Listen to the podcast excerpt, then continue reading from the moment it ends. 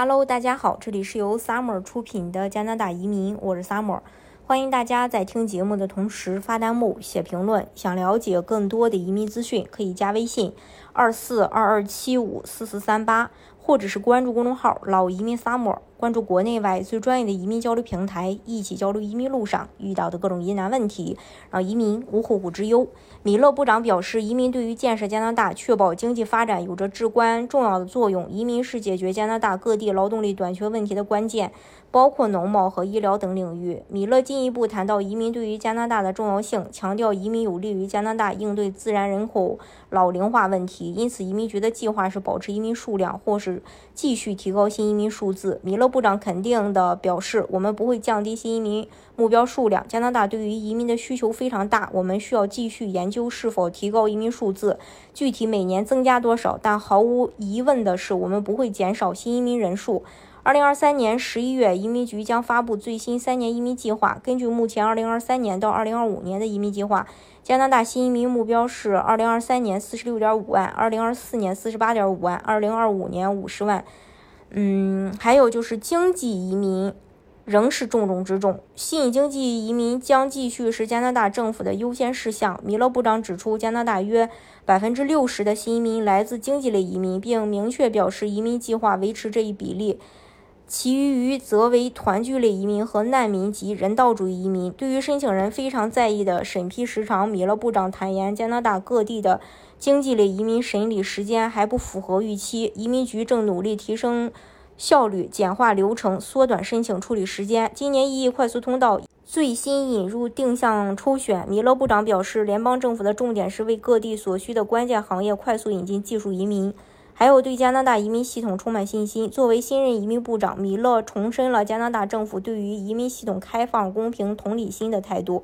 米勒部长认为，加拿大移民制度本身没有缺陷，认可海外学历和过往经验，但一但一些新移民没能在加拿大发挥他们此前积累的技能和经验。呃，加拿大联邦政府以及各省地区需要对职业管理进行更多公开对话，关心移民发展，因为移民始终是加拿大的核心。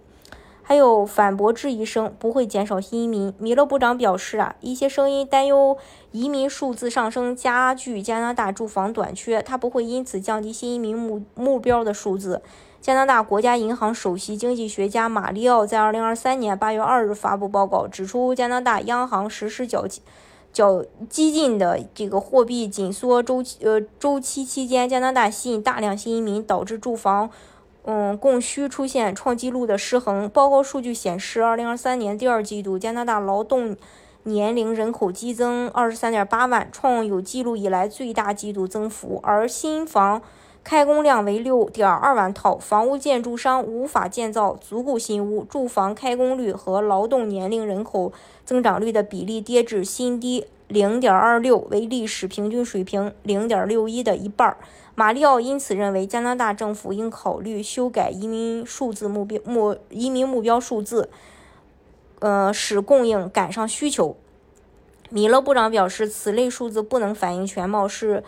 相对局限范围的论点，必须要深入研究，不能简单的说明住房供应和移民之间的联系。在加拿大，每一波移民浪潮中，都会有部分人指责移民抢走了房屋和工作。当听到这样的观点，我们必须发声。他们可能没有看到移民对于加拿大的重要意义。移民加拿大的方式有很多种，大家可以根据自己的实际情况来选择适合你的项目，拿到身份。今天的节目呢，就给大家分享到这里。如果大家想具体的了解加拿大移民政策的话，可以加微信二四二二七五四四三八，或者是关注公众号“老移民 summer”。关注国内外最专业的移民交流平台，一起交流移民路上遇到的各种疑难问题，让移民无后顾之忧。